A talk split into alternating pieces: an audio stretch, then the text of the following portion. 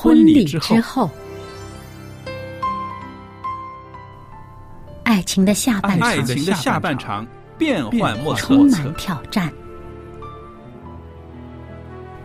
也许结婚后发现枕边人竟然和你有着天壤之别的性格，天壤之别的性格。原来原来性格不合真的会有问题，嗨，到时再说吧。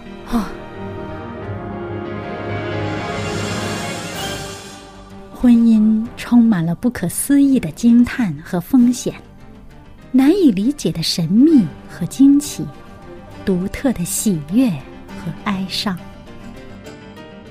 婚姻生活，此一时风平浪静，彼一时怒涛万丈。幸福的婚姻不是没有冲突的，而是而是有能力解决冲突。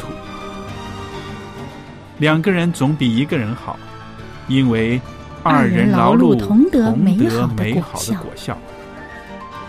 夫妻夫妻是一起承受生命之恩的，爱到永远，爱到永远，爱到永远。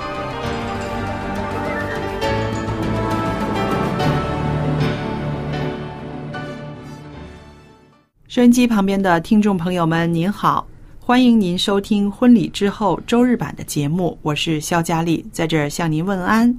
还有我们的好朋友夏玲老师在我们这里，夏玲你好，佳丽您好。那今天呢，我们在节目中呢，跟大家谈谈关于啊青年人同居这件事情，因为呢，我手上呢有一个资料哈，我在这儿跟大家分享一下，就是说到啊。在过去的二三十年来呢，许多事情都有一个戏剧性的变化。那好了，美国的人口普查在一九七零年的时候呢，有一百万人是没有结婚就同居的。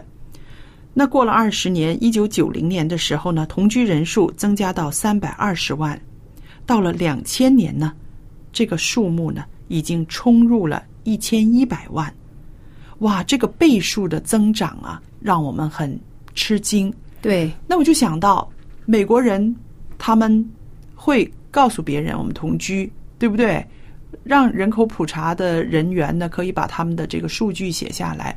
但是中国人呢，大家觉得这是一件丑事，就是同居了呢，也不愿意让人知道，是不是？但是你现在看一下，就是普遍来讲呢，社会的趋向呢，都是越来越多的年轻人呢，嗯，就是呃。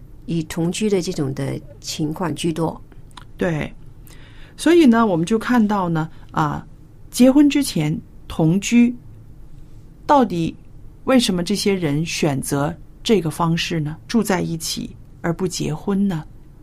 有一些社会原因，是不是？对。那我就想到呢，啊，同居的人呢，可能是有两种，第一种人呢，就是他们没有，或者是有一点点。一点点结婚的抑郁，但是基本上呢，这个抑郁不会强大到呢推动他们去结婚。他们可能只是享受住在一起的好处，譬如住在一起有什么好处呢？啊，很方便，对不对？性活动的方便，但是呢，还有呢，就是财务资源的共有，譬如啊，租房子，两个人都去付租金的话呢，好像贵一点，那合在一起住呢？两个人都省了一点钱，还有家务责任的分担等等。那好了，当这种情况有一些变动的时候呢，可能就会有人呢采取一个很快速的退出的方法来解决问题了啊。如果对方没有收入了，交不起房租了，可能他就这个段关系就完了，是不是？又或者是啊，在性生活方面觉得哎有些不大对头了，那也就是。收拾行李走了，那这是第一种，因为这些原因呢，他们就是不愿意结婚。还有第二种呢，就是觉得同居一下有什么了不起嘛？我就是试一试试婚。你也听过这种人对不对？那好了，这两种人就越来越多，所以婚前同居的这个数字呢，就是这样子几倍几倍的上升了。还有就是呢，一个感情的一个需要。嗯我觉得就是男女双方呢，比如说他们啊、对跟对方有这种倾慕的这种的情形的时候呢，就走在一起。那走在一起的时候呢，就那个时候呢，就是非常的火热嘛，对不对？对打的火热，激情，对激情，那就住在一起，那就是感情的需要啊。嗯就是你可以说感情跟性的是个需要的，就走在一起。但很多时候呢，就是住在住在一起了。但是很多情形呢，你发觉呢，就是当他们一有一些的，就是吵闹啊，就很容易就分开了。对，就一些的，就是问题存在的话，就会分开，变成了双方呢，就是在这方面呢，感情呢就不是很深固，嗯，而且很容易的就受到伤害。是的，所以像我刚刚提的那种第二种人呢，就是说觉得试婚试一试嘛，让我就想到好像是呃一种合约关系啊，譬如呃买车子，买车子的时候你可以去试车，对不对？你试车，你觉得啊很喜欢这个车子，啊、运作起来很流畅，它的速度。它的里边的外观呐、又好，或者里边的坐下来的舒服程度都是自己所需要的，觉得很好，然后他就去签字，是不是？那这个程序上呢，就好像是一种买卖了。那个把两个人真正相爱、愿意走进婚姻的那种、那种非常呃非常纯洁的情操呢，就好像被抹杀了。你刚才用那个买车子这个嗯比喻呢，啊、就让我想起呢，其实也有一般人呢，嗯他并不是像你刚才所说的，这买车子这样的情形。是吗？来，对，那也也许呢，你看，你想想看，就是说两个人呢，就是相爱嘛。嗯我觉得就是始终呢，就是两个人在一起的话，始终都有个爱的存在的。嗯到底是怎么样的爱呢？嗯那当当当然呢，我们要去分析啊，到底是什么样的爱的啊？嗯，起码最起码最基本的就是双方有这个吸引力，对对能够在一起的。对，没有吸引力，他根本不可能在一起的。嗯那但是呢，到了是不是能够谈婚论嫁这个地步呢？嗯也不至于。哦因为很多时候呢，我可以怎么讲呢？我就觉得就是现在的人呢，就是很快速吧。啊你好像什么都快要快啊，嗯，呃，方便面呐、都是都是比较快嘛，对不对？快餐也是要快，对，变成对于婚姻的这种方面呢，就是呃快，嗯快的话就是说好了在一起，嗯但是在一起的时候呢，又不想要承担，就是这个长远的一个承诺。对，我觉得这个就缺乏这个承诺，对这方承诺这方面的，就是好像离这个同居的这这双方的很远，嗯。起码他不敢，也许就是不敢进去这一段的婚姻。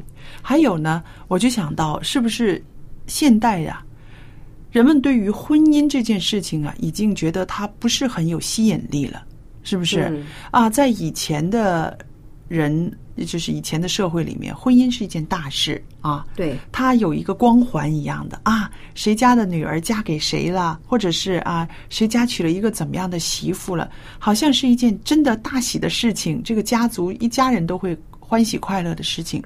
那现在呢，大家把这个婚姻这个东西呢看得很淡，而且呢，很多失败的婚姻呢，让人看了之后呢，会觉得啊，结婚这么恐怖啊，我还是不要结好了。有没有这样关系？你说？对，也是有这种情形的。还有就是说，我们现在的就是呃，年轻人呢，视野都宽阔了，都选择也多。嗯，对，那变成了两，现在目前来讲呢，我身就身边，你也许就是这么的选择。每个人都希望就是有个憧憬，就是说我还有其他更好的、更美好的在，所以变成呢，如果我用这个婚姻呢绑死了自己的话呢，我将来如果碰到一个更好的，那怎么办？啊，对对，所以有这个问题的存在，那变成也许你看看，也也也是一个风气，就是潮流啊。啊，比如说你很多电视明星啊，或者电影明星啊，嗯，都时髦什么呢？同居，是好像最近也是有有一有一对嘛，就是到了那个女孩呢怀孕了，哎呀，他们才想到，对呀，我们要结婚了。嗯，可以说呢，在这个现代社会里边呢，这个贞操的观念呢是越来越薄弱了。那下一次我们约好，下一次呢，我们用一个整个节目的时间来谈这个怎么样守贞，这个嗯贞操的观念，好不好？那今天呢，我们就说到这个婚前同居呢，我就看到那个刚刚节目开始的时候我说的那个美国的数据啊，从一九七零年到一九九零年到二零零零年的时候呢，同居的人数已经冲破了啊一千万的大关了，对不对？还有一个原因是造成这个数字这样翻倍的增长的，那就是在美国啊，有百分之七十的人，他们受到他们父母或者是他们自己离婚的冲击，所以呢，他们不相信婚姻，因此呢，他们就是选择同居，觉得又方便又省事，真的是合不来的时候呢，就提起皮箱就走了。对，很多时候呢，我们都缺乏什么呢？缺乏这个安全感。对，也许就是上一代的那个的婚姻呢，嗯，并不很理想，或者是以离婚的收场的话呢，你发觉呢，下一代呢就影响他们对婚姻的这个看法，对，就是很却步了。哎呀，不敢再走进去了。嗯，那变成了就是，呃，与其是将来又要离婚呐、在法律上面又又就是搞了一大堆，嗯，那不如就是以一个同居的方式去生活。那对，虽然是很多人这种情形，但是呢，在我也许我是比较属于传统的那一那一边的哈，嗯。就是我始终呢，就是对于一段的婚姻呢，是要有很谨慎的要去看看待。嗯。啊，不是说随随便便就成同居，然后啊不不和就离了，嗯。就是说，起码呢，就是对婚姻呢有一个的承诺。那你先你看看呢，就是很多数据发觉呢，就是婚前如果是同居的话呢，同居者他的婚姻的失败的率啊，就是高过呢婚前没有同居的。是，我想呢，其实这个就是说，呃，一个尾声，在这个尾声上面呢，大家都需要有一个决定。它确实是有一些冒险在里面，但是呢，这个尾声，这个婚姻是一生一世的这种意识、这种看法呢，是不可以少的。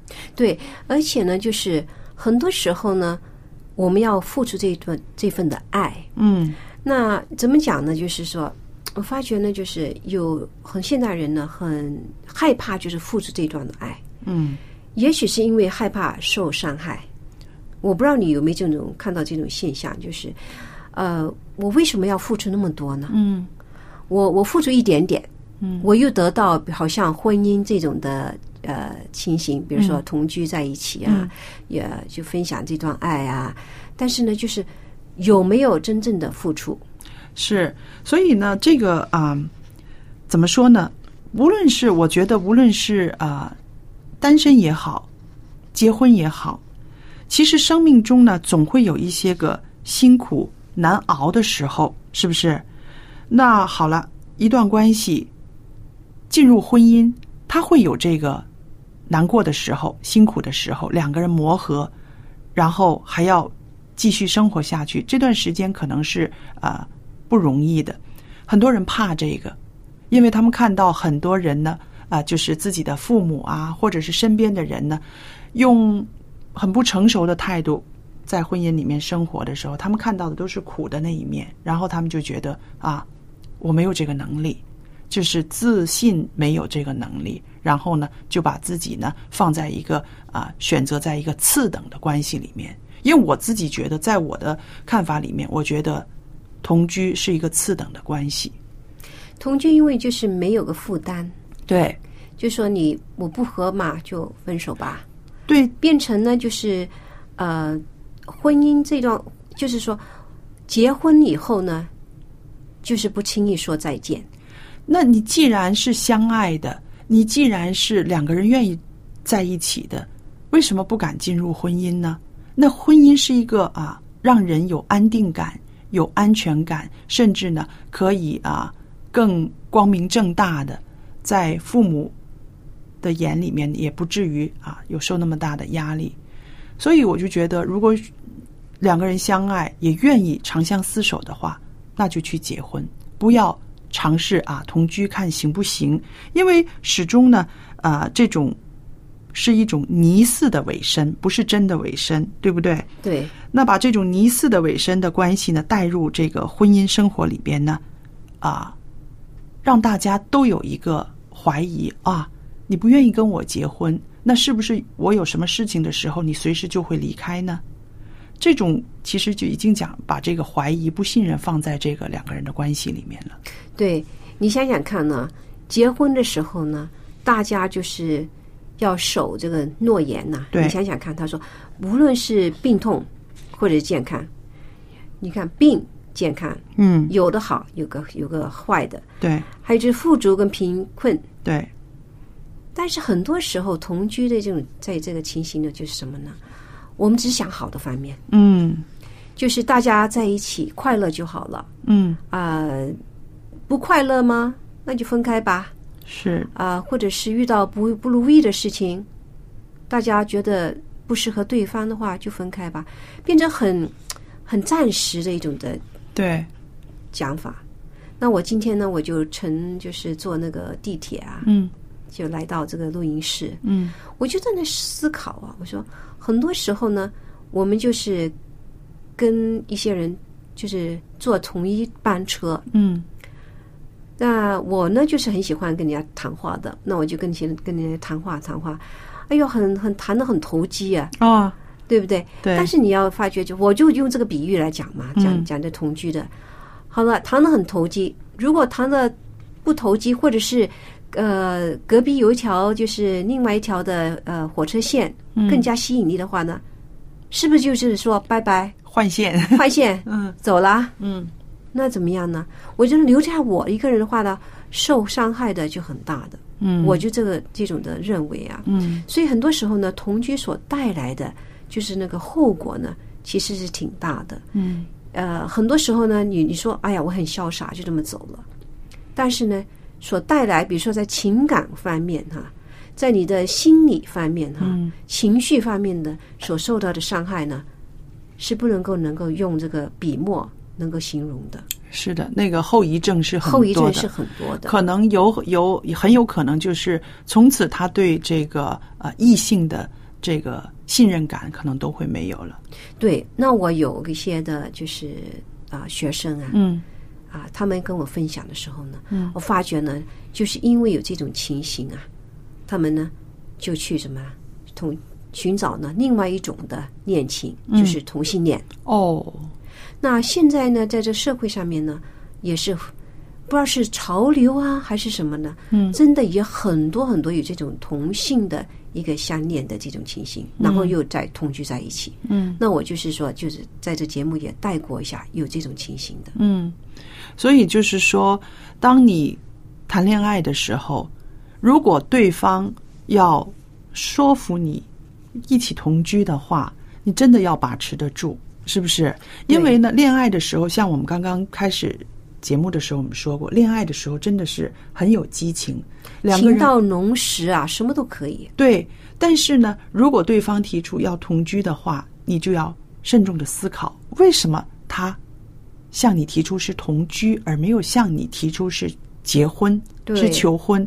那在这个问题上，其实应该冷静的思考一下，对不对？就是不要轻易的，就是走进这个关系，呃，说哎要同居。对，我要我觉得就是要跟这个婚姻的看待着很相似，就是说，你如果真的要同居的话，你是不是能够一生一世的能够持守？根本很多时候都不不会有这种的思考的方法的。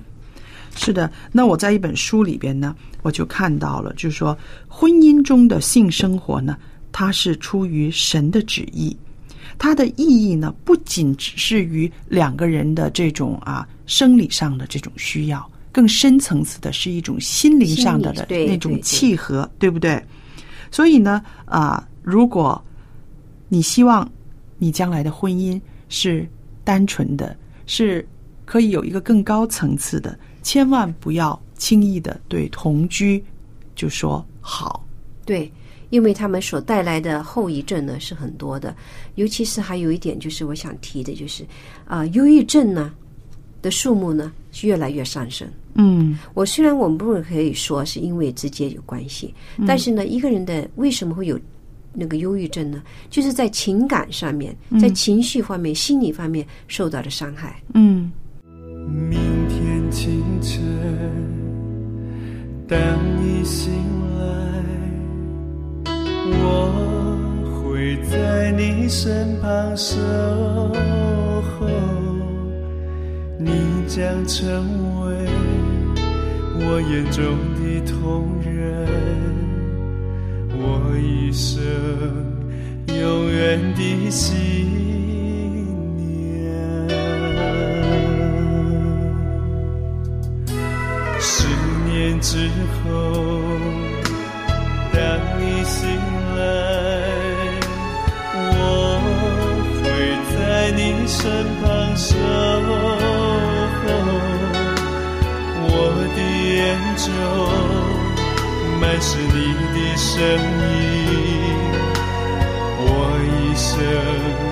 永远的伴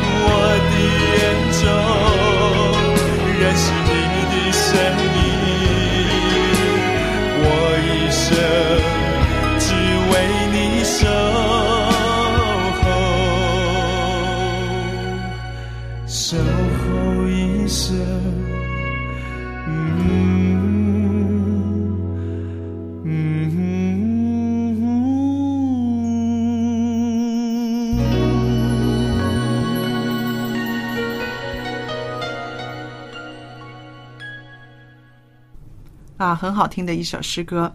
那夏玲，接下来呢，我想谈到的就是说，在这种非婚姻关系中嗯生下来的孩子会是怎么样的？那我们大致上把它分为两类，对不对？对那一类呢，就是这个父母继续同居，这个孩子在这个家庭里面，如果他们双方都是以相爱，嗯呃呃继续生活的话呢，也许对这个孩子的呃影响并不很大。嗯但是最重要就是说，如果他们双方的父母呢，对这段或对这段感情啊，非常的薄弱的话呢，没有个承就是一生一世的承诺的话呢，那变成就是每某某一方就是突然间走出这种走出这个关系的话呢，那就对这个下一代的影响是非常大的。对那变成一个单亲的一个家庭。是的，，那在现实里面呢，确实是有一些呢，呃，同居的男女呢，他们因为有了孩子，然后呢，他们就走进婚姻里面。那这种呢，还是说对那个孩子还是负责任的，对不对？嗯，就是第二种我们刚刚讲到的啊，这种同居的关系破裂了，然后母亲或者是带着这个孩子就走出去了，变成一个单亲了。又有的呢是这个男人把这个孩子留下来，他会抚养这个孩子了。但是这个无论是跟着妈妈也好，跟着爸爸也好，都不是对孩子一个好的环境了。都不是，因为这个的情形呢，并不很理想。尤其是你想想看，上帝说，我婚姻呢是一个男一个女一个结合，嗯，而这孩子呢，也是你们爱情的一个结晶。对。变成了没有一个父亲或者没一个母亲的话呢，这个孩子成长的呢，也是缺乏了缺乏了某一方面的爱呢，都不是很完整的。那我们刚刚呢，就是过了母亲节，也过了父亲节，对，我就发现呢，就是我们在教会里面呢，有些小孩啊，就是没有父母或者没有个母亲，没就没有母亲或者没有父亲的，嗯。那一方面呢，嗯，就是我发觉呢，就跟我们跟他交谈的时候呢，他的心理上面呢，并不很平衡，嗯，而且觉得就是没有被这种爱的这种感觉呢，不很强烈，变成这就是缺陷的这方面。嗯嗯，所以有的时候呃，两个年轻人在呃决定要同居的时候，真的也要想到下一代，下一代，是不是？呃，你们很有可能就会在这个同居关系里面会怀孕，会生孩子。那我就觉得这个就会令到啊、两个年轻人的生命非常复杂了，是不是？对我也有这种的呃，遇到这个情形就是。啊、有个朋友啊，年轻的时候呢，他也是同居的。嗯那后来那个女孩子呢怀孕，哦，那怀孕的话呢，或那个时候呢还年轻，嗯就被说服，嗯，也可以说是被逼了，说服呢去堕胎。哦，那后来造成的影响是什么呢？就是她后来就不不不育，没办法再生孩子，没办法生孩子，因为就破坏了的子宫内膜的一些情形，就是不容易再怀孕了。嗯这很遗憾的一件事情。所以呢，就是呃，很多时候呢，就因为这个激情啊，就走在一起的话呢，就变成一种临时的爱啊，嗯变成一个临时的伴侣的时候呢，没有想到这个后果，就说啊、嗯如果是有孩子的话怎么办？决定要吗？还是说还是要打掉他？啊，这个也得要考虑一下。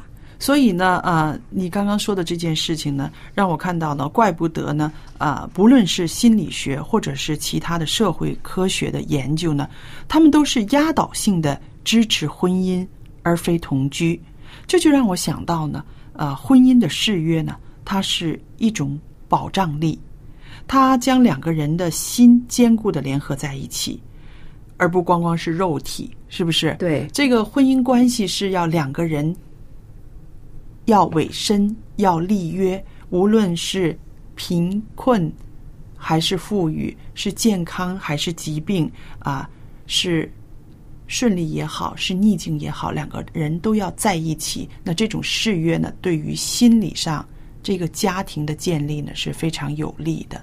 对，而且小孩呢，我觉得要从小呢，要培养他们有一个责任感呢、嗯。因为做临时的一个伴侣呢，就是一个不负责的一个一种的情形。嗯，对，啊、现在的年轻人呢，我们很时常都说呢，哎呀，好像他们没什么责任感呢。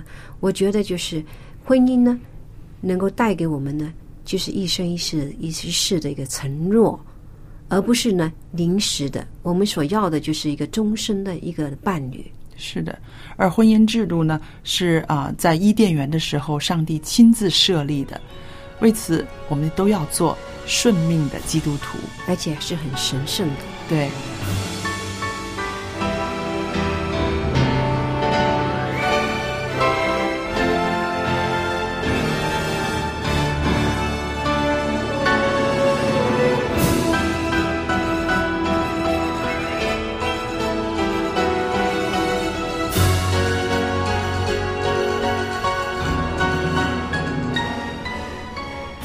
各位朋友，快乐的时间过得特别快，是不是？又来到了我们节目的尾声了。那今天很谢谢您收听我们的节目，也愿上帝赐福与您和您的家庭、您的婚姻生活。下一次再见。